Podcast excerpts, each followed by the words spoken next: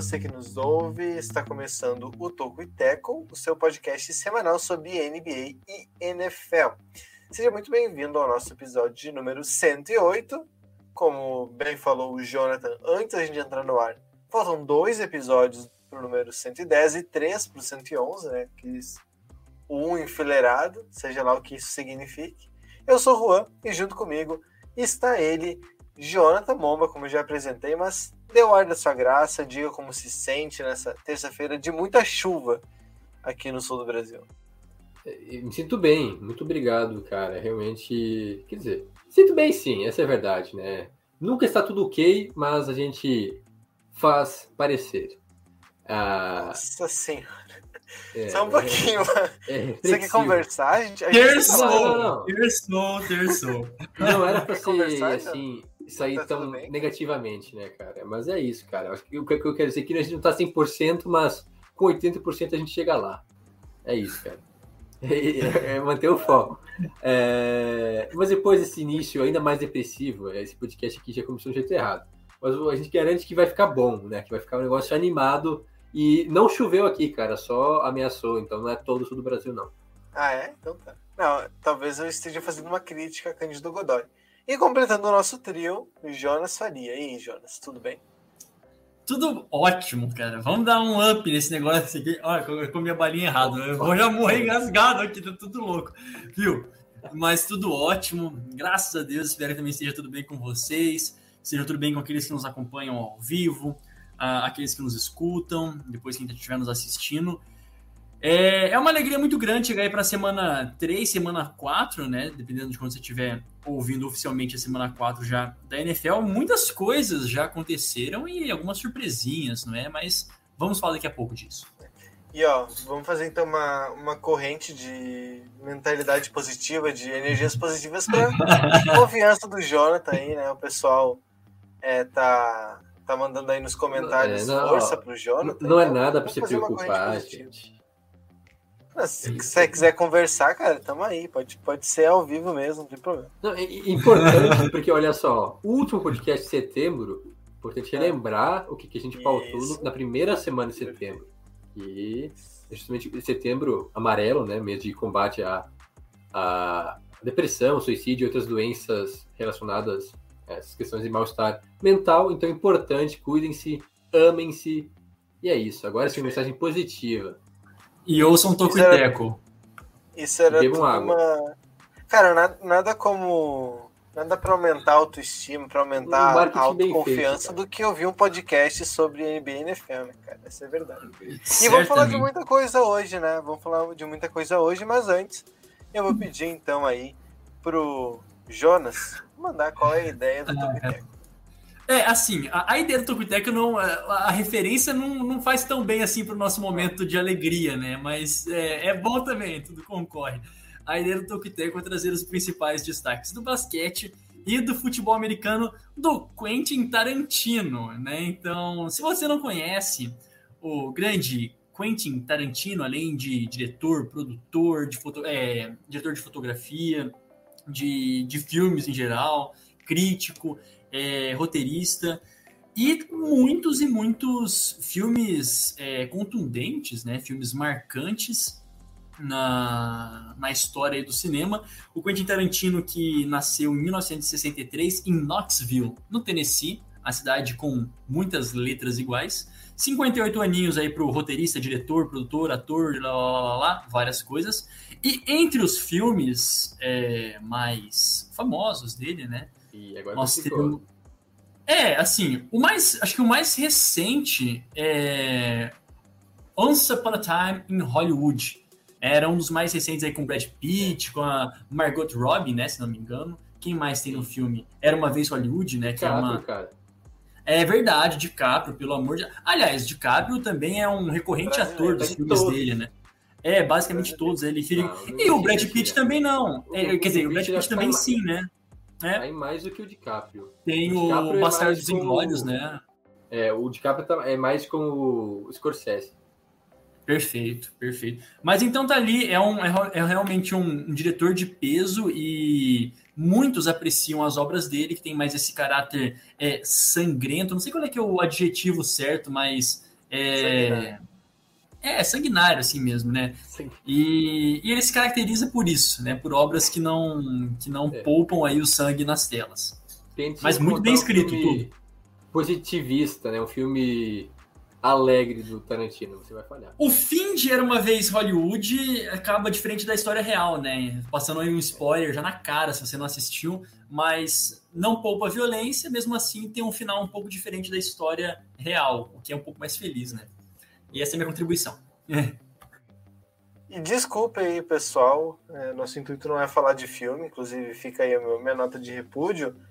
Então, né, para salvar essa edição do, do Togo Tackle, que vai ser complicada, peço para o Jonathan, então, agora sim, passar os destaques. Né? O que, que, que aconteceu de importante na semana 3? O que, que a gente vai falar? E também sobre o que, que a gente vai projetar né, para essa semana 4. É, já que o, o destaque era o Tarantino, vamos começar falando sobre sangue, sobre hum. cabeças que vão rolar. Mentira. É, a gente vai falar sobre os quarterbacks que foram mal, né? Os rookies que até agora não tiveram vida fácil, é, por, falar, muita gente... por falar em sangue, Justin Field. Ô, oh, louco. É, muita gente criticando já em apenas três semanas, mas a gente vai trazer aqui nossa opinião então sobre o desempenho dos quarterbacks calouros, né? Lawrence, é, Zach Wilson, Mac Jones e o Justin Fields.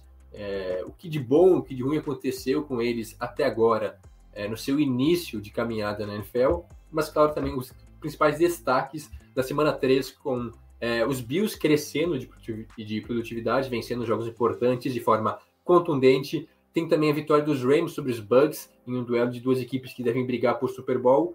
E também é, Packers, outros assuntos a mais, além das tradicionais prévias da semana 4 também, né? A gente tem que focar no futuro. Os principais jogos da semana 4 da NFL aqui, é, o que esperar de cada um deles.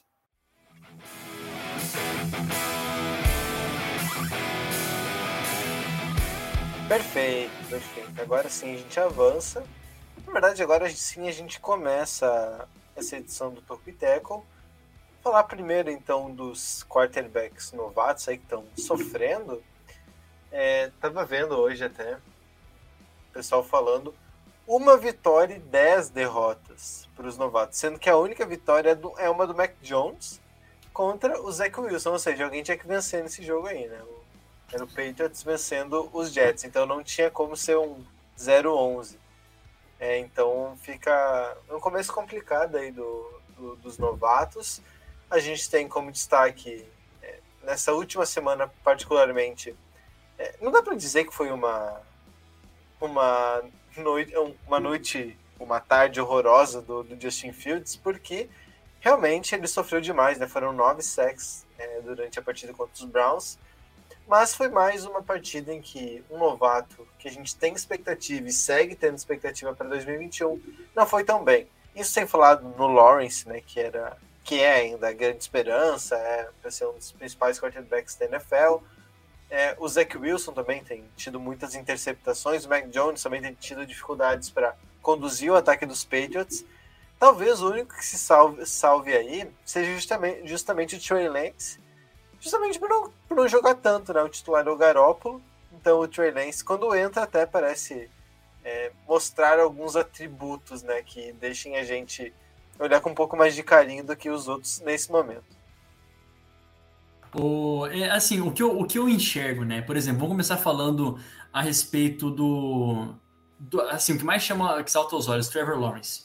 Era a expectativa tão grande é, nos Jaguars, ele que começa, nunca perdeu, nunca tinha perdido, né, jogos uh, na carreira e, e, e, perder já em nível profissional três, né, é, a ponto de a gente olhar para os Jaguars que fizeram mudanças assim contundentes e tem peças importantes para o Trevor Lawrence é, seja recebendo, foi prejudicado com a, com a saída precoce, nem começou do Travis Etienne, mas tinha lá o James Robinson, né, que tá jogando bem também. É, e, e, de alguma forma a gente olha e fica, quem sabe, com esse pé atrás, fala, nossa, mas porque tá tendo muita interceptação? Nossa, porque é, não tá fazendo toda a mágica é, dentro, igual fazia no, nos seus tempos de college? Acho que o primeiro recado, pelo menos assim, que eu, que eu encaro pro, pro Lawrence é torcedores, calma. Né? É muito complicado, a gente está falando de um time dos Jaguars que foi o pior time do ano passado né? E, e tem sido um marasmo há bastante tempo. Eles mudaram a comissão técnica, mudaram o técnico, tá lá o Urban Meyer, que veio do que veio do, do college, né? Então também é uma imagino que seja uma lógica diferente. Imagino que tem alguns alguns cacoetes, né, de trabalho dentro em nível NFL que sejam diferentes de college, mas também não contestando a, a, a capacidade do Urban Meyer, mas é um processo. E três semanas ainda é muito cedo. E o que eu vejo, o que salva o Trevor Lawrence até agora de mais e mais críticas, é porque, em um nível geral, como o Juan bem disse, os outros também não apresentaram, estão é, tendo muitas dificuldades.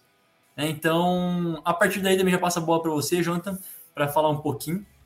Tá? Mas é, a, a, a, grande questão do Trevor Lawrence é que é, vejo muito mais como proteção a ele, né, oportunidade de que ele seja colocado em situações melhores, mas é, é as dores de crescimento. Né, é um começo difícil que também pode ter um fruto bom né, para o Lawrence.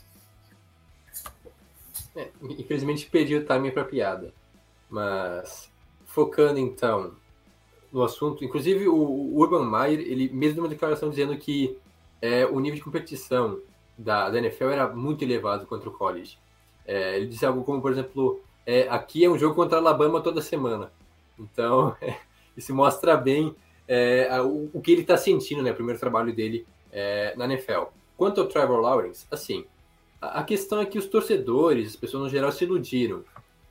Não tem essa de, ah, o calor vai chegar no time, vai mudar da água para o vinho, vai fazer o time, sei lá, vencer jogos e para os playoffs.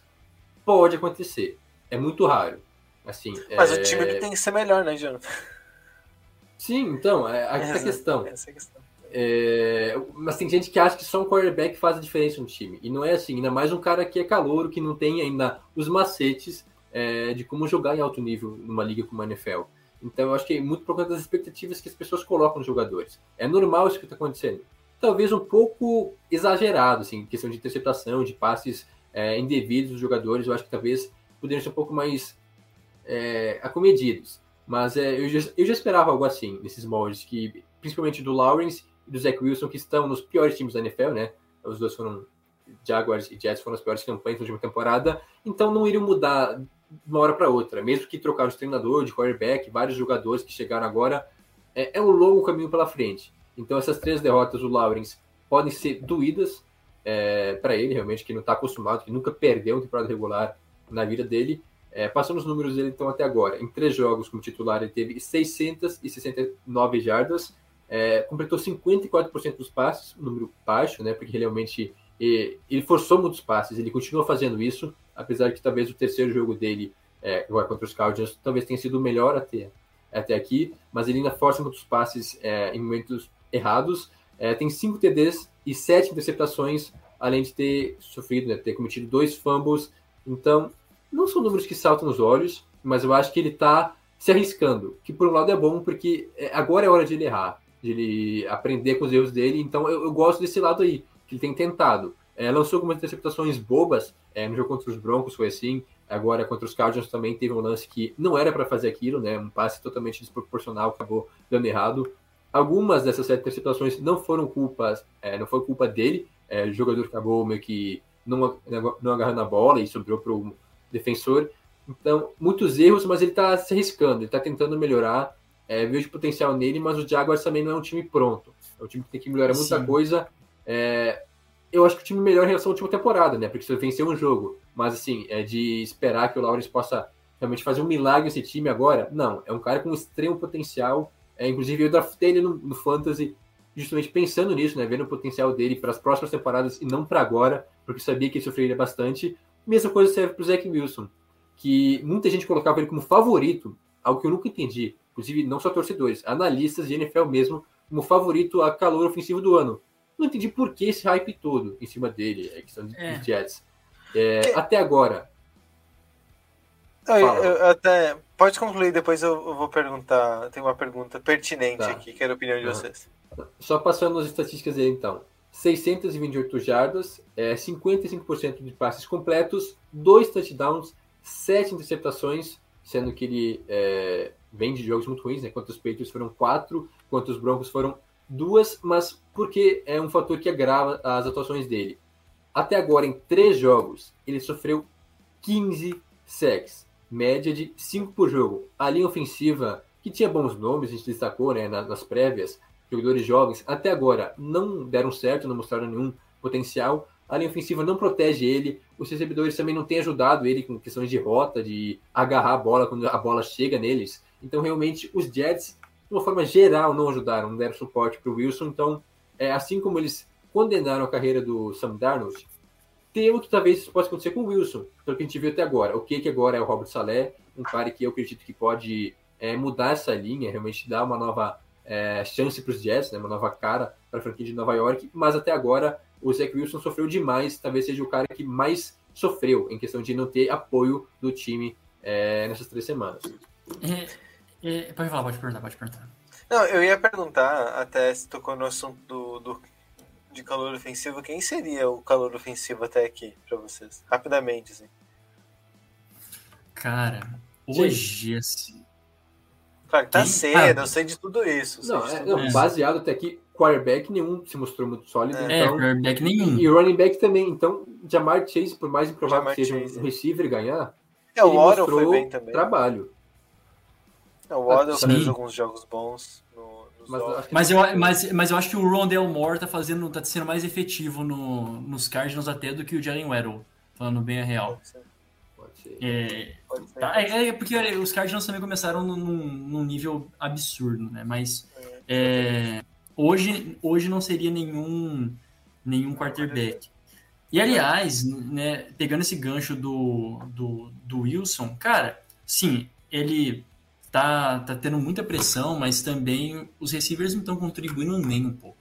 É, a- os Jets, é, acho que eles têm a, a equipe, a segunda equipe com mais drops. né? Em três semanas, acho que já foram 11 drops. Só perdem para os Steelers, que até que já é meio tradicional, seus recebedores nos últimos anos, e Tyrants também tem bastante drop, né? O que é, o que é triste. Mas é, é- é uma coisa conjunta, né? Lembrando que também os Jets, além de trocarem o coordenador, é, o, técnico principal, head coach, o Robert Saleh, com uma mentalidade é, defensiva, eles trouxeram o LeFleur também, né? Trouxeram o Mike LeFleur, o irmão do Matt, que também pegou ali, tinha um plano de jogo, é, era das épocas da escola Kyle Shanahan. Então, assim, são pessoas novas. é todo mundo novo, né? Na- na- nos cargos que estão assumindo ali, é, é tudo muito novo. Então, o Jets ainda vai ter essas dores de crescimento e, precisa de mais calma ainda. Agora, eu só para concluir que eu gostaria de dar meu destaque para é, os Jaguars, eles se mostraram, estão mostrando competitividade e a postura do Lawrence é uma postura diferente, né? Ele realmente tem a, a para não ficar batendo só nele, no pocket, nas leituras, é, os erros até por conta da pressão são bem normais, mas ah, é uma presença diferente. E os nomes estão ali, né? O DJ Shark, Marvin Jones, o Lavisca Chenot e também a troca que aconteceu, acho que hoje, né? Do Dan Arnold, não sei se foi hoje ou ontem, Foi que um- eles trocaram ah, o CJ Henderson, né, o cornerback, pelo Dan Arnold Tyrande, que veio do, dos Panthers, né? Então aí mais uma peça a moda louco, assim, eles realmente Contra- ativaram a moda louco. Ah, é, a- a moda Henderson louca. foi pros Panthers e o. Ah, exato, exato, exato, exato, exatamente. E, e- e fizeram assim, a moda louco ali para ver o que acontece. Realmente as peças estão lá pro, pro Trevor Lawrence. E vão dar tempo, quem sabe se realmente se provar um, um plano de ataque é, ao longo dessa temporada já é muito positivo. Assim, é, para a gente finalizar né, e passar para os próximos assuntos, é, algo a dizer sobre Justin Fields? É, preocupa ou o, jogo diz, diz mais sobre os Bears do que sobre ele? É, vamos com calma, acho que a gente pode encher bem, é, a gente não falou dos outros ainda, só para finalizar é, essa questão, acho que realmente, é, eu gostei do Lawrence na parte dele ser ousado, ele não tá com medo de, de errar, de ser interceptado, que por um lado é ruim, né, que corre muito risco, mas ele tá dando a cara a tapa, e o que se esperava dos, dos Jaguars, essa atitude dele, é algo que tem que se trabalhar né, no restante, mas ele tem se arriscado, é algo que eu gostei, pelo menos. É, o, o Wilson nem tanto, né? Eu acho que ele foi muito exposto realmente nesses três jogos até aqui, algo que acabou meio que prejudicando ele, o desempenho dele. Agora, quanto ao Fields, baseado em um jogo, como titular, que é muito pouco, e aí colocaram ele na fogueira, né? Jogar contra os Browns, que é um dos melhores pass rushers é, da liga, resultou nisso. Nove sacks, ok que a linha ofensiva dos Bears não é tão ruim assim, a gente não vai ver isso toda semana, mas assim, aí não é nem só falha da linha ofensiva ou do Justin Fields os Bears foram é, ofensivamente uma das piores atuações da história da NFL, possivelmente. Assim, um negócio bizarro de nada funcionar. Foram seis passes completos de 20 tentados para 68 jardas. Então, realmente, é, o Justin Fields não foi bem, mas porque o, o Matt Nagy, e eu vou bater nessa tecla, realmente não fez nada para ajudar. Não adianta você ter um baita prospecto, um cara talentoso no pocket, se você não o aproveita. É, um cara muito móvel, que tem facilidade para escapar da, é, da pressão e até fazer boas jogadas de corrida, até correr um pouco, mas é, foi muito pouco explorado ele saindo do pocket, é, se arriscando, tentando lançar, tá em movimento, é, sendo algo mais assim, é, não tão previsível. Faltou isso, faltou também é, jogadas mais é, bem desenhadas, né, para os receivers ficarem livres da marcação. É, tinha pouquíssimas jogadas onde algum receiver, mesmo o Allen Robertson, estivessem livres né, para facilitar o passe para o Fields. Então, realmente, o ataque, né, o, coordenador ofensivo e o treinador não ajudaram em nada o Fields, por isso que essa estreia péssima, sim, é, dizem até que ele não comprometeu, né, porque não lançou uma interceptação nem nada, mas foi muito ruim porque não fez nada, ele não conseguiu fazer nada, muito por conta do time que não ajudou ele, então realmente é, é algo para a gente avaliar agora nos próximos jogos, se não me engano, é, o Dalton não deve voltar na semana 4, ele vai ser novamente titular contra os Lions, que aí é outros 500, apesar de que Detroit até começou bem a temporada, mas veremos os próximos jogos e eu vou deixar o Jonas falar depois para aí eu tenho uma leve análise sobre o, o Mac Jones. Pois é, o estou com o microfone ligado, tô com o microfone ligado. É, o que acontece com o que a gente precisa entender, né, do, do da diferença do Andy Dalton, por exemplo, para o Justin Fields é completamente é, diferente mesmo, assim. A, o esquema de jogo precisa mudar, porque a gente sabe que o Justin Fields ele tem uma característica muito boa, que é ser móvel. E, de certa forma, o Trubinsky já foi bem prejudicado, né? Não que ele fosse assim, um, um primor, não se mostrou um primor de, é, de quarterback, mas também eu sei que tem a contribuição das chamadas também não serem muito fáceis para ele, né? De aproveitar a qualidade ou o estilo que ele tem. A gente viu, por exemplo, nos Bills, lógico, em pré-temporada, o que ele conseguiu fazer, podendo jogar da maneira que entendia né, o, o, estilo de jogo dele. E com o Justin Fields é a mesma coisa. Ele é um quarterback móvel, é um quarterback que pode é, se livrar muito bem e aproveitar de, da saída dele do pocket, dos play actions, é, e que não foi de maneira alguma. Ele estava perdido no jogo, né? realmente bem perdido, e, e aí eu vejo que não é tanto por culpa dele, não teve nada fácil assim. Bom, mas por que, que eu digo? Porque a, ainda depois do jogo, o Matt Nagy teve aquelas declarações que a, a competição pelo próprio pelo, pelo starter na semana 4 ainda estava aberta, né? Poderia ser o Nick Foles, o Nick Foles não. O Nick Foles? Não sei.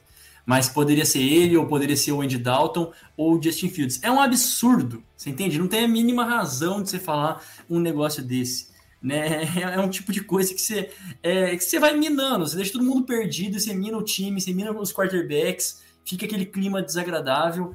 Então, cara, é, alguma coisa precisa ser feito em nível de direção né, para que de direção é, parece ter literal, né, mas a direção do time para que possa dirigir melhor dentro de campo. E é basicamente isso. Um jogo só como starter, com começo péssimo, jogando contra talvez o defensor do ano, um dos candidatos ao defensor do ano, né, o Miles Garrett, que eu coloquei que ia ser um uma decepcionante na temporada, né? Mas já errei. De que lá já. Se acabasse, tipo assim, pode terminar. Mas do jeito é. tem crédito. Você tem crédito, Jana. Você acertou o Cooper Cup, né? Ah, os caras estão tentando zicar de tudo quanto é força. Estão tentando zicar, mas não vai zicar, não. E, e é isso, Que cara. Zicar, eu tenho-? Eu sou a última pessoa que vai zicar o Cup nessa temporada. última. É, é verdade, pelo bem do fantasy. É, mas a respeito de Justin Fields é isso. Com ele, mais do que todos, calma, eu reforço o meu, a minha opinião. Deve continuar começando, porque se todos os quarterbacks da classe dele estão começando agora e estão nas dores de crescimento logo cedo, seria bom para ele já ter essas dores tanto o tanto antes para não perder esse tempo, ao meu ver, adiante. Lógico, contanto que ele fique vivo, né? Que essa OL funcione e o mantenha vivo. Exato. E concordo, cara. É, eu até cheguei a comentar algo no, no grupo essa semana sobre isso, que muita gente meio que crucificou o Trubisky, não que seja um bom quarterback, né? Mas tem culpa, uma, uma parcela da culpa aí da, da comissão técnica, do Matt Nagy e geral aí, né? Realmente porque não conseguiam é, criar um playbook nem, nem, nem questão de ser ousado, assim, criativo, é só não ser aquilo lá. É, as jogadas ofensivas que resultaram em bons avanços, né, boas jogadas na última temporada, ou eram corridas onde que o Montgomery se virava e no improviso conseguia bons avanços, ou então passes no, no, no Allen Robinson. Nada de novo, assim, nada de diferente, assim, realmente tentado. Então falta muito disso e o Justin Fields pode sofrer. Eu comentei talvez um pouco meio que até precipitado, mas o desempenho, é, a evolução do Fields pode ser prejudicada pelo treinador. Talvez ele não se torne um grande quarterback agora, né? É, essa evolução dele seja mais tardia, porque o treinador não ajudou ele, né? O head coach realmente muito limitado. E para finalizar a fala sobre ele, é, justamente sobre essa questão de ah, ele dizer que não sabia qual que seria o quarterback titular, né? Os três têm chance de ser é, o starter na semana 4. É, acho que a questão do pro torcedor dos Bears não é nem quem vai ser o quarterback titular, e sim quem que vai ser o treinador do time, porque o Matt Nagy não tá fazendo isso até agora. E é, agora sim, para falar do último quarterback que nos resta, o Mac Jones. É, até se for analisar o último jogo dele contra o Saints, né, que essa é a última derrota mais recente aí, é, os passes curtos ali de 10 jardas ou menos, ele tem conseguido conectar, então o, ataque tem avançado. Mas quando ele precisa buscar passes em profundidade, até tem algumas análises nesse sentido já, é aí que a coisa tá. que o, desempenho, que o aproveitamento cai, e cai com todo mundo, mas com ele cai mais do que deveria. E, e esse é o grande problema do, dos, do, dos Patriots. É, nessa parada, sempre que eles precisam de uma big play, a big play não tá, big play não tá vindo. Tem uma questão aí de um conservadorismo até exacerbado do ataque do, dos Patriots. É um time que está tendo dificuldades quando precisa fazer algo mais do que é, avançar com, com calma e, e, e, conservadorismo, né, para ser repetitivo, mas não me vem um termo melhor. É, eles eles vão bem, mas quando precisa acelerar, eles têm problemas. E acho que é mais ou menos essa análise que se faz do Mac Jones, né? Ele ainda vai melhorar essa questão do, dos lançamentos longos, mas por enquanto é o que mais tem deixado a desejar daquilo que se esperava do Mac Jones. Né? Ninguém vai exigir que ele corra, que ele tenha mobilidade. Então, do que se espera, é, é mais isso que tem deixado a desejar. Talvez ele seja o que, não o melhor, mas o que menos foi pior até agora. Mas, assim, temos que fazer né, as ressalvas, né? Os Patriots são o melhor time né, desses aí, um time muito mais completo, um time melhor treinado né, com o Bill Belichick. É, a proteção nele também tem sido boa, né? A linha ofensiva dos Patriots tem trabalhado. Então são fatores que potencializam é, o desempenho dele. Ele vai muito bem realmente em passes curtos, é um cara muito preciso. Primeiro, nos dois primeiros jogos ele acertou mais de 70% dos passes tentados. Agora contra o Saints foi meio desastroso, assim, realmente, porque a defesa realmente conseguiu pressionar ele. Então, quando o Mac Jones estava sob pressão, ou precisava fazer uma jogada é, de mais longa, né, de 30 jardas, por exemplo, um passe, não dava certo. Até agora, pelo menos, não deu certo. Isso é algo preocupante. A gente sabia que ele não estava pronto, mas que o encaixe dele no sistema dos Patriots poderia ser muito bom e até é, dar certo rápido, né? mais rápido que os outros, por exemplo, na questão de ajuste. Mas essa questão de sobre é, o Mac Jones sob pressão ou então em big plays, realmente é, até agora não deu certo em nada. Não sei se, se teve alguma jogada, que eu lembre não, mas são coisas que precisam ser trabalhadas. O Bill Belichick acho que está atento a isso, está trabalhando, mas o, o, hype em cima dele também foi grande, né? Por, muito por conta da torcida dos Patriots. E não digo que decepcionou até agora. Eu acho que é muito cedo para falar qualquer coisa, mas o Mac Jones mostrou seus suas armas, já seus talentos, porém falta algumas coisas ainda para realmente se tornar o quarterback que se espera dele em New England. Quando, quando eu assisto o Mac Jones jogar, assim, uma coisa que, que é muito bacana de, de olhar, e até assim, ele mais do que todos os outros que a gente falou até agora, essa é a minha impressão. É, a presença dele dentro do pocket e a paciência que ele tem com as leituras é, era uma das maiores qualidades dele, e isso é até importante de se destacar, porque eu enxergo diante dos outros que o teto dele é um pouco mais baixo. Né? É, é nas características, por exemplo, ele não, ele não vai ser um quarterback móvel, né? Ele não vai ser um quarterback que vai fazer jogadas dinâmicas. Ele é um quarterback ao estilo a lá Tom Brady, como todo mundo diz.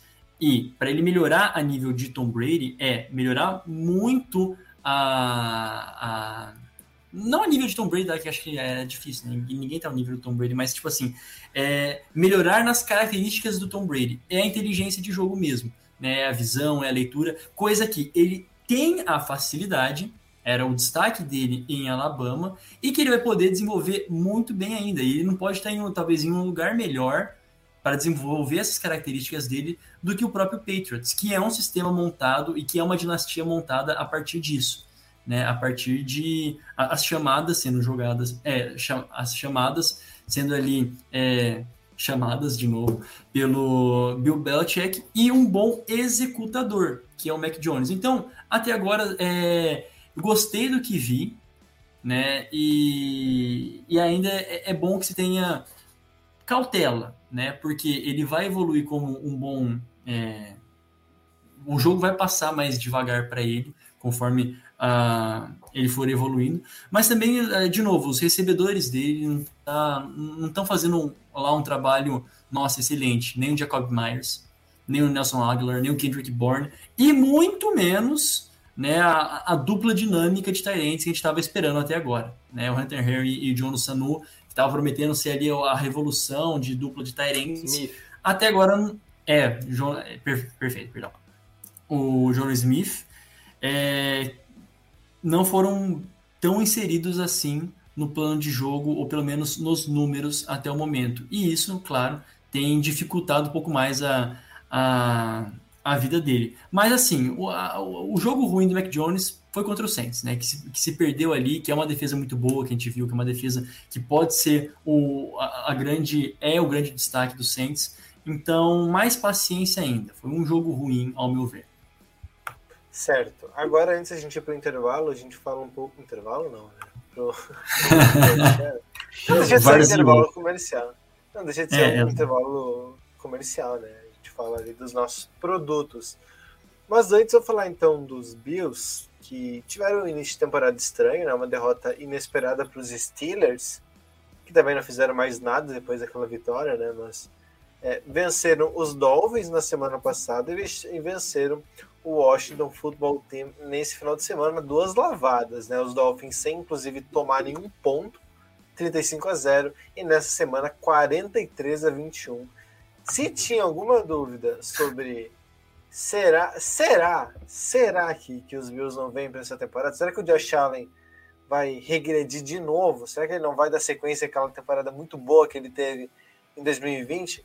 Acho que não temos mais essas dúvidas, né? Os Bills chegaram e já são, né, considerados novamente, né, agora sem muitas dúvidas, uma das grandes forças da EFC eu, eu lembrei que é, essa semana, né, no caso, semana passada, não lembro onde que eu li, se foi algum é, analista é, dos Estados Unidos, né, na gringa, ou aqui no Brasil. Mas em algum lugar eu lembro que eu li é, o que a gente pode concluir após a semana 2. É, Josh Allen está fora da briga por MVP. Que você não tá dizendo isso depois, depois de duas semanas. Cara, na hora que eu vi o jogo dos Bills, né, e, e os números dele, fiquei, cara, que coisa maravilhosa, velho como essa pessoa se queimou. Mas isso não vem ao caso agora.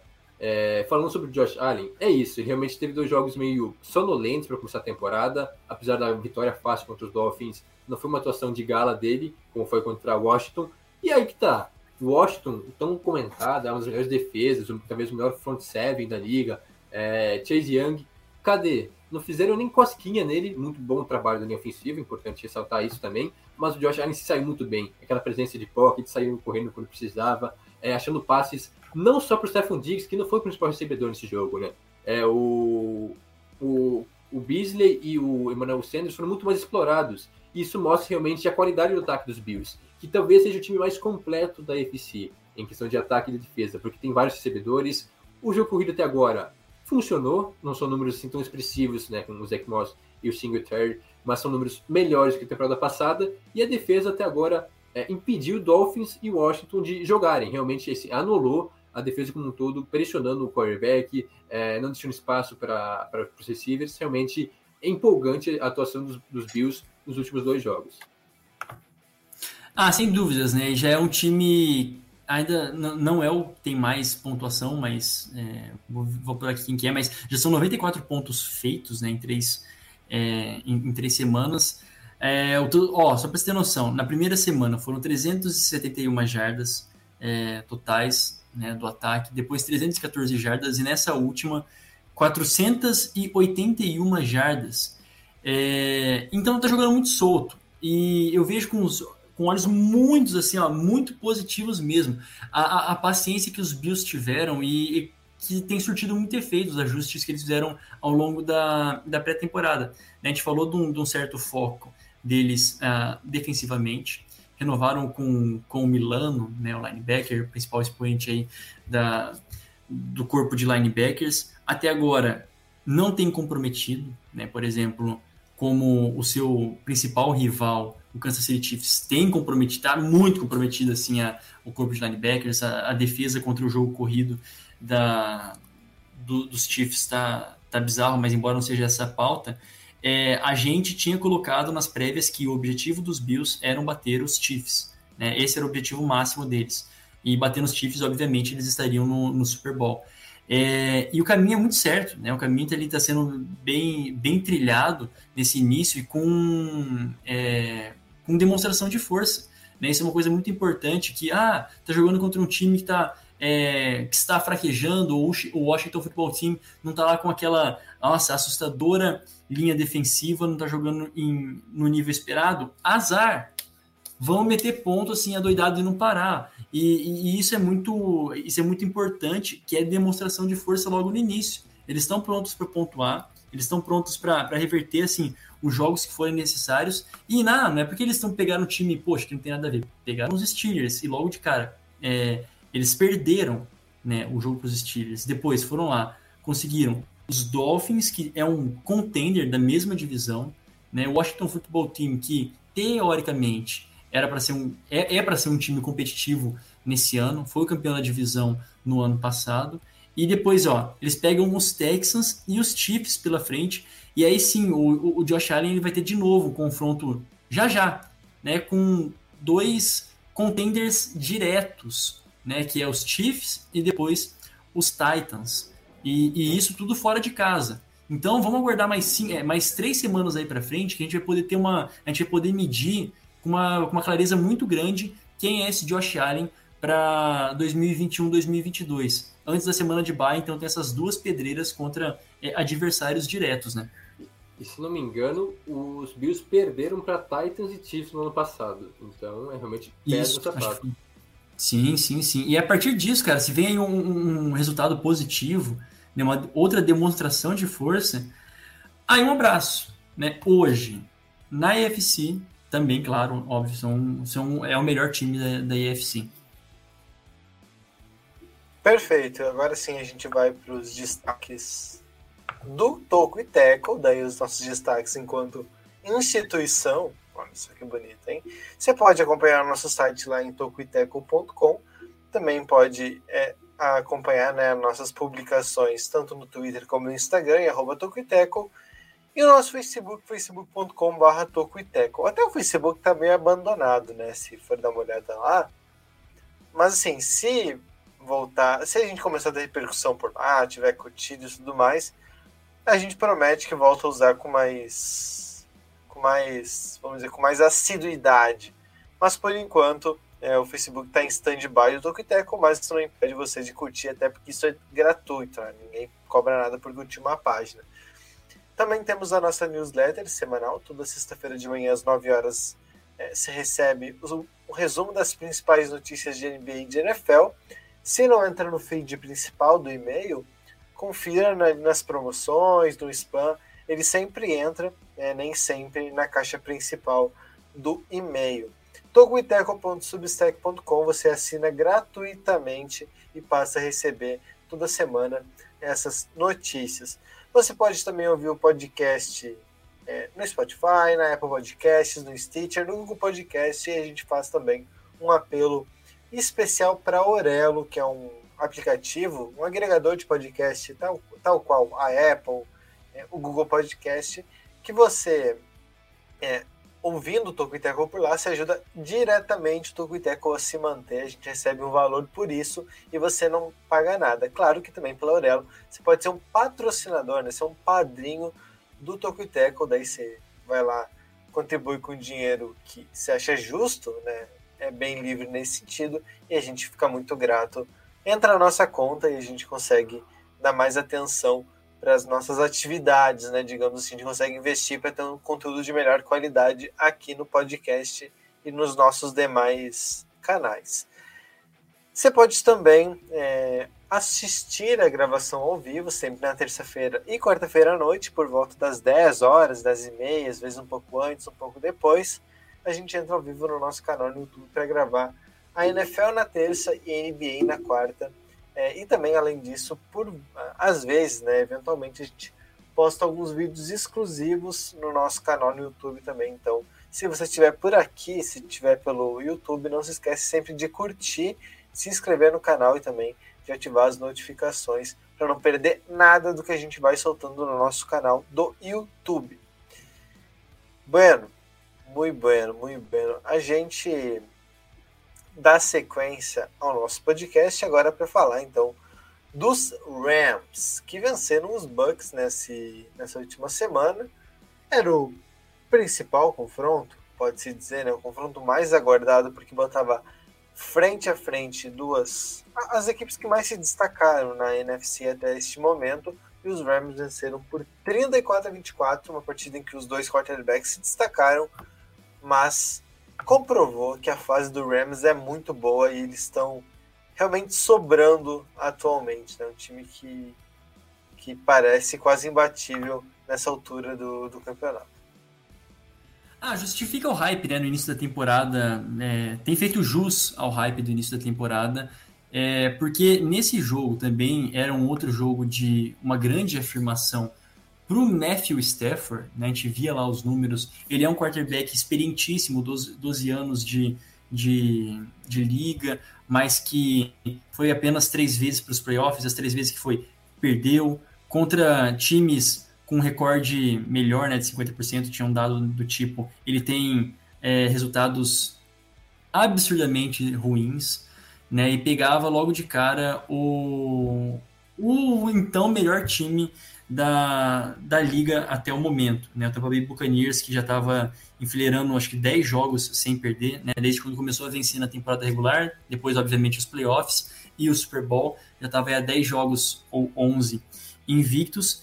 E... Mas mesmo assim, né, para não colocar toda a bola em cima do, do Stafford, foi uma boa atuação em pleno SoFi Stadium, é, da defesa também, né, com, com sex, do Young, com várias pressões do Aaron Donald, contra uma linha ofensiva muito boa, né? contra uma linha ofensiva que tem dado tempo e tempo de sobra para o Tom Brady.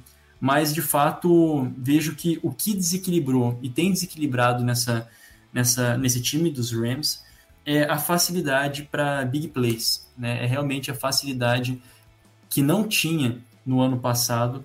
E nesse jogo em específico, o número de conversões de terceira descida foi um fator decisivo. É, foram, acho que, que, quase 10 de 15. É, 10 de 12. 10 de 12? Poxa, melhor ainda, tava, tava viajando aquelas ideias, mas é realmente um número é, bem expressivo dessa facilidade, ou esses caminhos, não facilidade, mas encontrar um caminho de converter 15, as. 10 de 15. Tá voltando ao 10 de 15. Continua bom, tudo é maravilhoso, né, por enquanto, né? No, nos Rams. Uh, essa facilidade em, em situações de mais pressão, né? Segurando bem a, as blitz Então foi uma atuação realmente primorosa de ambos os quarterbacks, mas de novo o que tem desequilibrado para a equipe dos Rams é a facilidade em, em conectar big plays com o Cooper Cup, também com o quem que foi o, Jackson? É o qual é o nome dele? O primeiro Deshaun nome Jackson. fugiu. Deshaun Jackson. Que saudável pode ser assim. Chegou agora também nos Rams, muita velocidade é, e pode ser um fator decisivo, né? Mas diga aí, Jonathan, para falar mais um pouco. É, o único problema na, nessa afirmação é se ficar saudável. Mas se ficar saudável. É um grande sim. O Jackson é, é, impressionante, cara, porque ele não consegue fazer uma jogada de. Ele nunca vai receber um passe de 5 jardas. É isso. A, a, carreira dele é construída na base de, de big plays, assim, de questão de 40, 50 jardas ou mais. É, ele está prestes a se tornar o recordista de é, recebedor com mais touchdowns para 70 ou mais jardas, coisas assim, porque realmente ele é muito explorado em big plays, é um cara bem veterano, mas saudável. É, pode ser um ajuste excelente, cara, porque o, o Stafford tem braço e precisão para essas jogadas. A gente já percebeu isso em três semanas. Como que o upgrade na posição de, de quarterback é realmente grande, né? É, faz a diferença a, ter um quarterback. Sim, a, a mudança faz do Goff pro, pro Stafford é, Sim, é inexplicável, cara. A defesa pode ter perdido alguns nomes, piorado, mas a evolução que o ataque deu, né, esse passo além, é, é muito maior que a perda da defesa. Então, falando sobre o Stafford, realmente um cara decisivo. E quanto aos números que o Jonas comentou, é, contra, desde 2009, quando entrou na liga, jogando contra equipes que tinham um recorde positivo na, na temporada passada, né, durante a temporada, é, ele tinha um histórico de 8 vitórias e 65 derrotas. Ou seja, para cada vitória contra um time de campanha positiva, ele tinha oito derrotas. É, venceu os Bucks, então já melhora um pouco essa estatística, mas mesmo assim é algo assustador. E parece que agora nos Rams ele tem apoio para isso. Né? A linha ofensiva foi bem, é, a química dele com o Cooper Cup é algo fora do comum. É, em três jogos, parece que estão jogando há, sei lá, 10 anos juntos. É tipo quase que um Rodgers e o, e o Adams, realmente, a química deles. É, ele lança de olhos fechados e tá lá o Cup para fazer recepção, então realmente é, a sincronia entre os dois é muito boa. E a defesa não precisa nem falar, o Aaron Donald segue sendo imparável, é, a linha ofensiva do, dos Bucks sofreu muito, né? Acho que é, não foi um jogo tão bom assim de, de, Tampa Bay, muito por conta da pressão né, de, de Los Angeles dos dois lados da bola, tanto ataque quanto defesa, então os Bucks realmente sofreram. O, Brady teve jogo para mais de 400 jardas, mas não foi produtivo, né? Ele não conseguiu é, transformar isso em, em finalizações, né, em pontuação, e aí acabaram perdendo o jogo. Realmente é, era um duelo de contenders, né? Quem fosse levar melhor meio que se firmaria como o time a ser batido. Quem perder mostra que tem alguns ajustes a serem feitos e realmente para os Bucks também foi bom, né? Essa derrota agora, porque mostra que não são é, realmente imbatíveis, não são aquele time que é, vai vencer todo mundo. Realmente é, é tem uma forma de vencê-los e os Rams mostraram porque é, todo esse hype em cima de Los Angeles para essa temporada. Mais alguma consideração sobre os Rams? Ah, seriam várias, né? Realmente muita. É, é um momento muito feliz aí. É, um momento muito feliz aí para o torcedor de, de Los Angeles. E é, é uma continuidade muito bacana. De novo, o último destaque é que enquanto. Cara, não quero zicar, por favor. Mas é, agora chega, acho que a 40, a 40 vitórias do, do Sean McVay quando o time vai vencendo para o intervalo. Né? São 40 vitórias quando o time dos Rams tem a vitória parcial no intervalo. Já é, é, acho que é a maior marca da NFL vigente até o momento. Que se mantenha por muito tempo, mas é, esse é um destaque muito interessante. É uma sina aí dos Rams. E para finalizar, então, os nossos destaques da semana 3, falar então um pouco dos Packers, outro time que começou sob desconfiança, né? A gente falava disso sobre, sobre os Bills, né, de começar sob desconfiança se recuperar.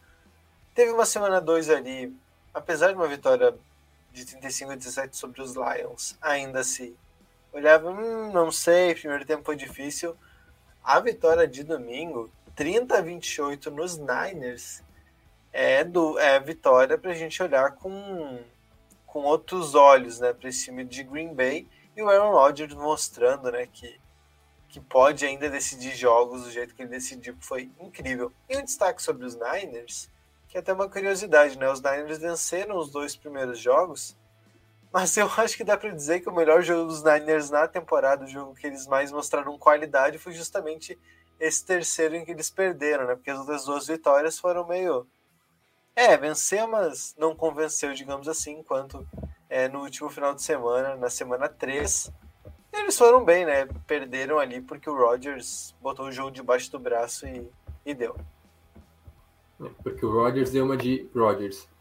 Mas falando sobre o jogo em si, é, os Packers foram dominantes, né? Tiveram vantagem no placar durante todo o jogo, praticamente, né? Abriram e não largaram mais. É, muito por conta do, do Rodgers sendo preciso demais. É, o, o Devante Adams também parece que tem cola na mão. É, é a bola vai de uma mão para outra. E realmente a, a química entre eles é muito boa. E não só com o Adams, mas também o Valdez Scantling fez um bom jogo. Outros recebedores também brilharam. É, e a defesa, importante, a gente acabaram comentando sobre, muito sobre a defesa, mas pressionaram bastante, né? Inclusive o, o Garoppolo teve um jogo bom, mas sofreu muito com pressão, realmente uma questão assim, de quase 50% do, dos, dos dropbacks com pressão no, no cangote dele, é, sem ter o. Agora não lembro se é o Zadarius Smith ou se é o Preston, acho que é o Zadarius que está fora. Então, sem ter uma peça importante né, no, no pass rush, mesmo assim foram efetivos né, na, na, pressão. O que é importante também é secundário, também com o Stokes como titular, foi bem, apesar de duas faltas de interferência, mas em momentos decisivos ele é, apareceu né, contra os recebedores dos Niners. Mas o Rodgers é isso, cara. É, os Niners viraram uma boa campanha do Garópolo, faltando 37 segundos, sem timeout, você pensa, ah, não tem como, né? Vai lá o Rodgers com toda a tranquilidade do mundo, acha dois passes assim. E, e quando eu digo que o cara é, é preciso pra caramba, não é exagero. Tipo assim, se a bola fosse meio metro para trás, né, meia jarda para trás, é, mais fraco, no caso, né, não chegaria no recebedor, seria um passe completo. Um pouco mais forte, estava na mão do, do, defensor. Então realmente foi preciso. Foi na mão do, do Adams, duas bolas. É, deu tempo ainda de o Crosby chutar um field goal e vencer o jogo. Realmente o Rodgers, mais uma atuação de MVP. Para aqueles que, que, disseram que ah, tá acabado, é, esse ano vai, vai, tentar sabotar o time, porque tem toda aquela treta na, na, na pré-temporada. Nada disso. O Rodgers continua sendo o mesmo, o time dos Packers é competitivo e fique de olho neles. O mais legal desse jogo, e, e que eu acho assim, é, é, genial, é como que o. Começando ao contrário, tá? Como que o Kyle Shanahan conseguiu fazer esse time do, dos Niners realmente virar essa partida. Né? Realmente é, tava jogando em casa, ok, maravilha, mas contra os Packers. E lembrando que os, os Niners, de novo, estão sofrendo com bastante, com bastante lesão eles conseguem se manter muito competitivos e, claro, é méritos totais pela parte do, do Aaron Rodgers e também Aaron Jones, Devante Adams, que, embora eles sejam a tríade que leva esse time para frente, é, manjado, não existe resposta para eles. Né? Realmente não existe uma. Não, não se consegue, e parece uma coisa inevitável, porque a defesa foi bem, também conseguiu pressionar, teve alguns drops da, dos recebedores dos, que não devanteadas, né, alguns drops da, dos recebedores de Green Bay, que fizeram com que o jogo continuasse ainda interessante. Mas realmente parece uma coisa inevitável e o que e, e, e o que fica é isso, não se dá tempo para jogadores do calibre do Aaron Rodgers. Né? É uma é, foi ter um questionamento no nosso grupo depois, né? Falando, mas e aí, o que eu vou fazer? Eu não vou pontuar? Assim, você espera que a defesa jogue bem. O jogo ali até ali estava aberto, mas é aí que se mostra a diferença entre você ter Aaron Rodgers ou Jimmy Garoppolo. Ou que seja Trey Lance, né, que fez também, teve seu momento de glória, né, em algumas trick plays ali que o, que o Kyle Shanahan é, pôde usar. Mas reforçando então a defesa, passando ali a informação que o, o Jonathan é, tinha pedido, realmente foi o, o, o Preston Smith, né, que estava jogando, é, o Zadarius Smith e o outro, né, o outro Smith, o Zadarius, que que tá fora. Né? Então, a, uma defesa bem interessante de ser visto. Também um destaque é, para o Jair Alexander também, que teve, se não me engano, teve uma interceptação né, nessa, nessa partida. E foi aquela interceptação assim, maravil... é, maravilhosa. Né? Assim, uma leitura que, que saindo de um lado do campo, da cobertura dele, e antecipando né, o passe que ia para o Kiro, se não me engano, é, nem sei para quem que era, mas realmente foi assim a, a, leitura que, que mostra que ele é um dos defensive backs mais relevantes e mais fortes de toda a NFL. subiu de patamar nessa jogada, eu acho que é Exatamente. A, a, leitura e o senso de, de, de, posicionamento, né? Porque ele acho que foram mais de 20 jardas, só que no caso na, na horizontal, né? Ele não avançou 20 jardas correndo do local que ele estava, ele saiu da marcação do, do receiver, correu para lá interceptou a bola, então realmente é, muito boa leitura, e já que o Jonas comentou sobre o Shanahan, tem que ser enaltecido também. É, eu particularmente gosto muito do Shanahan, um cara genial, e o que, que ele consegue fazer com o ataque é, cheio de lesões novamente, né? Perderam o running back, o, o Sermon é, ainda não deu certo, né? O que, que é o primeiro jogo dele como titular, então vamos com calma também. Mas o corrido não encaixou. O ataque ele funcionou com o Garoppolo mesmo sendo interceptado. É, ele conseguiu produzir, né? É, o drive final né, da virada dos Niners foi espetacular com o Garoppolo. É, gostaria muito de violência em campo, mas não sei se ele conseguiria produzir mais, né? Porque ele ainda é muito cru e a gente pode perceber isso no, no, nos training camps. É, acho difícil a gente dizer que ah, com o Lance esse ataque renderia mais, mas realmente méritos totais do Shanahan que consegue fazer mágica com o que ele tem em mãos. É isso. A gente passa para as prévias da, da semana 4. Ó, a gente está estourando de tempo hoje, então. Econômico. Cara, o Janta fez careta para mim. A gente está com tem, não, não tem um limite. É, o Juan que inventa já tem que ser em tanto tempo. Não tem. Ah, não, vamos fazer de duas horas o podcast, então. Vamos, vamos falar vamos. agora então da, da, vitória do Chargers. Conduzir. Não, e daí para ajudar que. Ah, estamos com pressa e tal, pouco tempo. Primeiro jogo: Jaguars e Bengals. Assim, Errado a gente não tá. pode convencionar, a gente pode convencionar que de Thursday Night a gente não fala aqui. o, que, o que, vai virar isso aqui, gente? Pelo amor é de jogo de quinta-feira, a gente tem que falar, né? Porque... É joguinho de quinta. Ai, cara. É quinta categoria, né? Mas... Nossa, não, vamos, vamos, não, pera lá, vamos ver. A gente tá falando aqui do, do Rookie of the Year, tá? O Jamar Chase, na equipe dos Bengals, e que tem a oportunidade de fazer ah. mais um jogo histórico, tá? Tem a oportunidade de se aproveitando aí dessa defesa dos Jaguars, realmente fazer um jogo histórico, que, que é histórico. Por quê? Porque ele tá tendo, acho que é o primeiro calouro a ter três jogos com um touchdown para mais de 30 jardas, né? Então é, é, realmente um início aí bastante impressionante para o Jamar Chase, que mostra a química com o Joe Burrow, e tem tudo, ao meu ver ali, falando favoritismo, para essa para esse jogo dar bom para os Bengals. Enquanto isso, está bastante aberto, né? A gente sabe da fragilidade de ambos os times, que o Trevor Lawrence pode ter, quem sabe, a sua primeira oportunidade de enfrentar aí um conhecido do tempo de college, né? É, só, só é importante falar que uma vitória dos Bengals, 3-1, né? Não é que é qualquer coisa. Não, Bengals não. São, são líderes da, da divisão deles lá, né? Que tem Browns, Steelers e Ravens. Vamos respeitar E eles estão em primeiro na, na divisão. É, então, uma vitória aí 3-1. É, não, não vou ficar falando em playoff ainda, só vamos internar, mas Sei lá, né? Sei lá, 3-1. Não, é. não, se vencer, eu já, já subo o texto. Você acredita no Bengals? Eu já subo o texto lá no. Tá certo. É, aí ano que vem ele chega no Super Bowl. Igual foi com, com o Suns. É, ó. Du duelo entre felinos e também duelo entre as duas últimas escolhas número um do draft, né? Vejo pouca gente falando, mas é isso, cara. É, é Burrow contra o, o Lawrence, um duelo que é, aconteceu muitas vezes, no, muitas vezes não, mas aconteceu no college e agora vai acontecer na NFL. É um negócio muito bacana de se acompanhar. Mas é isso, os Bengals são superiores, né? A gente pode perceber isso ao vencer nos Steelers e o bom início de temporada que eles tiveram até agora. É, linha ofensiva.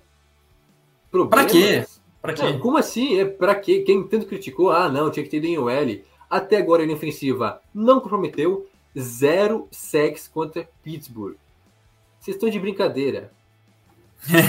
não, não, consigo sacar o Burrow. É, é cara, é impressionante. Isso, cara. É impressionante, é sério isso. Aliás, aqui o Bengals é o algoz dos Steelers, né? Vamos lembrar também no ano passado que foi aquela vitória contra os, é, contra os Steelers, né? Os Steelers no alto da crista, aqui na, na crista da onda, na verdade, no alto da crista, na crista da onda. É isso. É isso, cara. E Jamar Chase voando com o Joey Burrow, então realmente Bengals favorito nesse duelo né, bem favoritos. Próximo jogo que a gente pode comentar aqui, aí sim, Cardinals e Rams, é, confronto de divisão.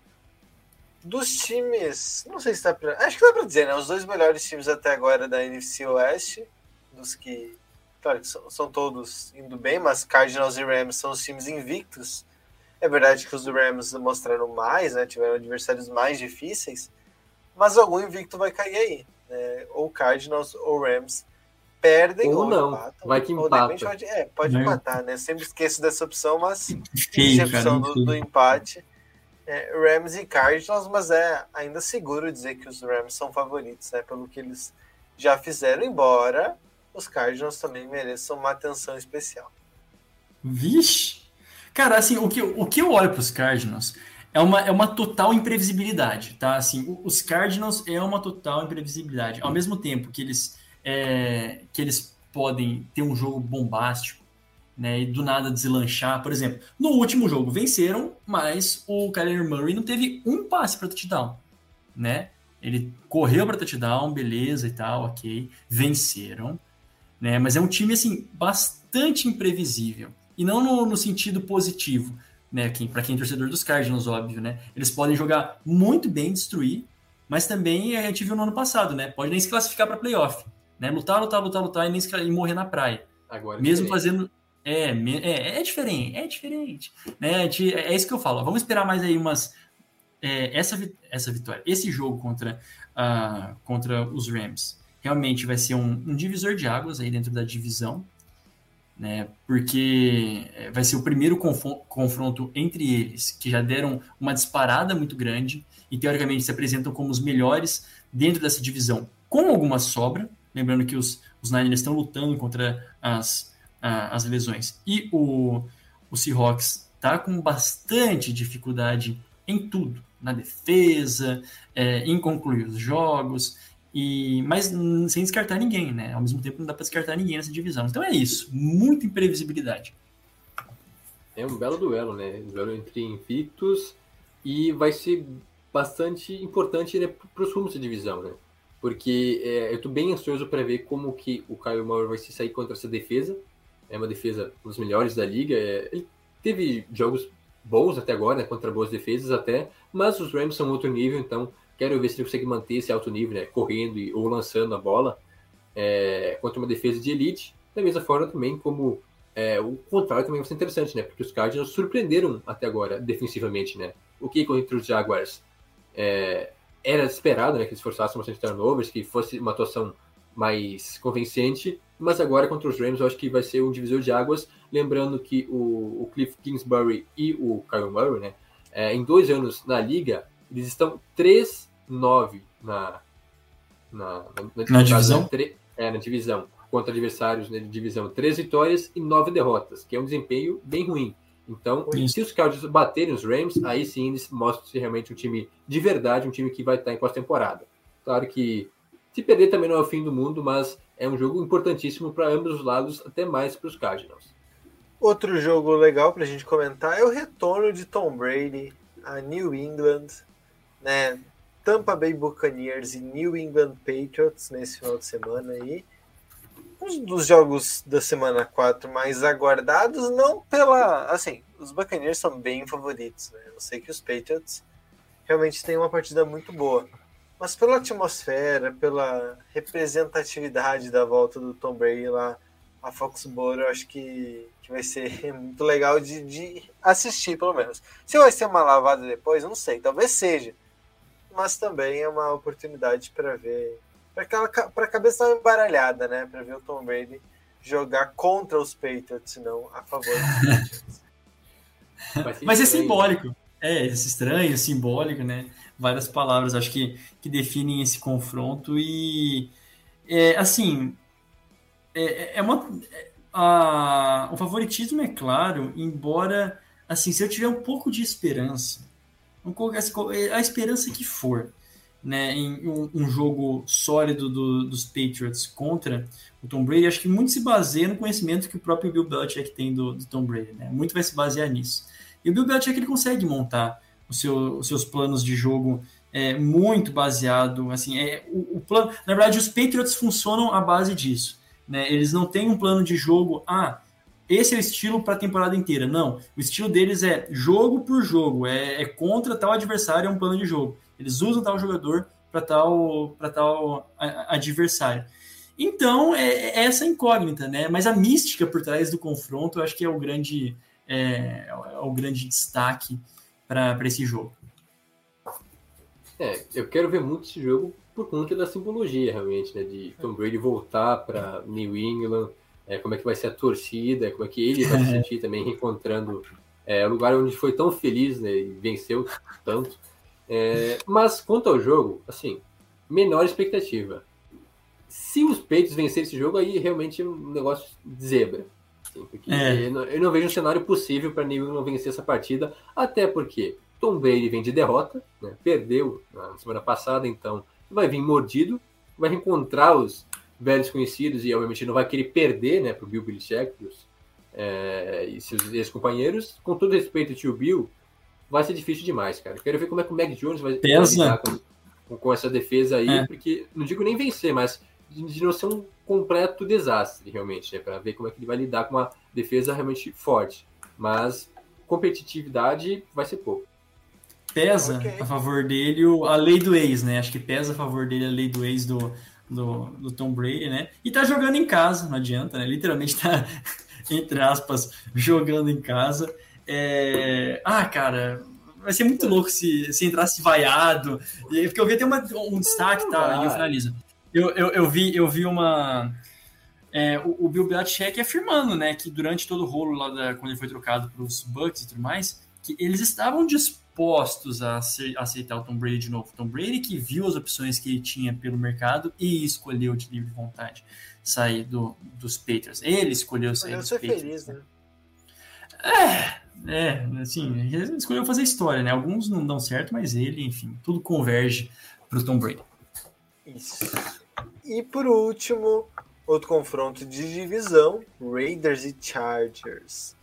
Raiders invictos, três vitórias, nenhuma derrota. Chargers com duas vitórias e uma derrota, sendo a derrota para os Cowboys, uma partida ali que teve alguns erros de arbitragem, é, algumas questões. É, não, não vou falar injustiça, porque é um conceito muito amplo, muito complexo, mas acho que, que é, foi um jogo que os Chargers poderiam ter vencido. Em situações normais, talvez tivessem vencido os Cowboys, ou pelo menos ter sido uma partida mais equilibrada do que foi, inclusive. Né? Foi uma boa partida aquela. Mas é isso. É, duas equipes da divisão dos Chiefs que estão brigando ali pelo topo da divisão e que podem emergir é, até como candidatos, por que não, a AFC, a AFC, né, Conferência Americana. É, eu não entendi da, da, divisão dos Chiefs, mas, mas beleza. É realmente um duelo que. Corrigindo, promete... tá, vamos lá. Porque sempre é a divisão dos Chiefs, entendeu? Que é a divisão do Mahomes, é a divisão que o Mahomes uhum. sobra, que ele ganha de todo mundo. E não é sobre ele no momento, né? É, a divisão do... semana, então é, é a divisão dos Broncos, vamos respeitar é, aqui. É, perdão, é que os Broncos também estão 3-0, esqueci desse detalhe. Então, talvez o Chargers vença e não assuma a liderança, os Broncos podem vencer e ficar 4-0. Então, desculpe, Jonathan, você me perdeu. Sentiu preterido. toda uma expectativa agora também, né? Não, mas não é assim. É, cara, quem sou eu para apostar contra os Raiders? Sim.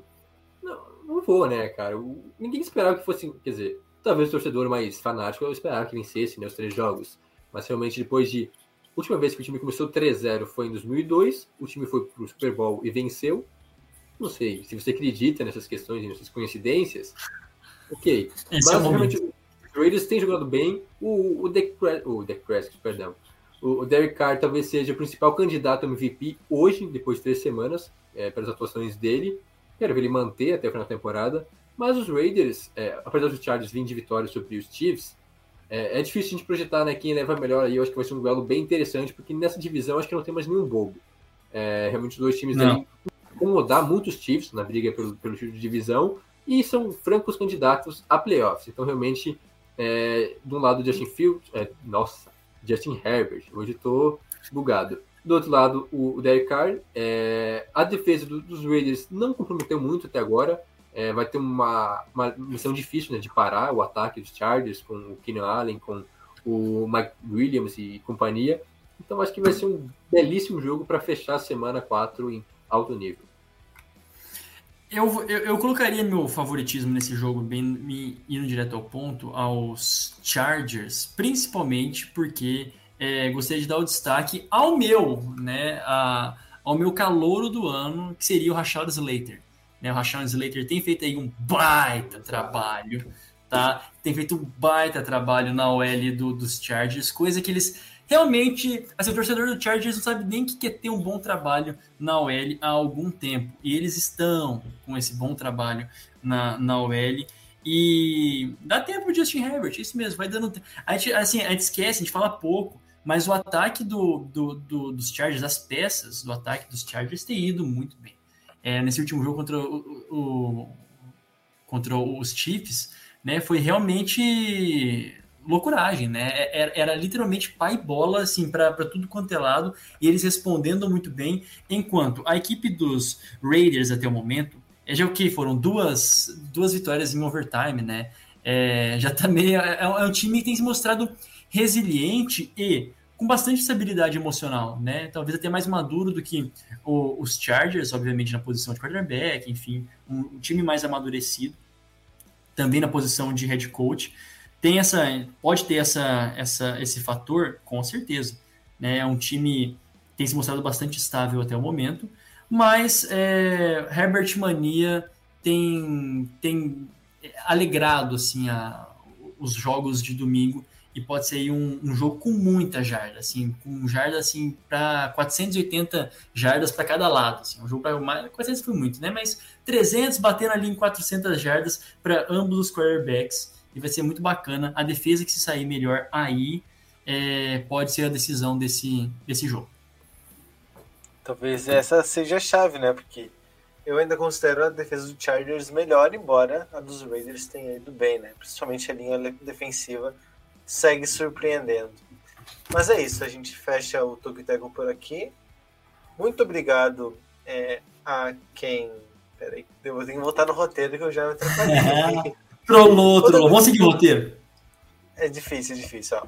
Tudo o Turbiteco vai ficando por aqui. E não se esqueça de nos seguir no Twitter e no Instagram em arroba e também de acompanhar a gente lá no Facebook, no facebook.com.br Tocuiteco. Acompanhe também nosso site em tocuiteco.com e assine a nossa newsletter em tocuiteco.substack.com.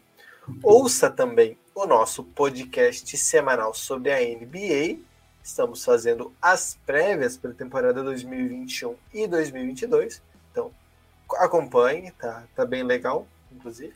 Siga também os nossos perfis pessoais. Eu estou em arroba Grins. E você, Jonas, onde eu te encontro? Cara, no Jonas Faria, no Instagram, no Jonas Faria underline, lá no Twitter. E você, Jonathan? Arroba Jonathan Mamba. Direto e reto. Muito obrigado a quem acompanhou a gente até aqui. Não se esqueça também é, que a gente volta na próxima semana com mais um episódio do Toco e Teco NFL. Até lá, tchau!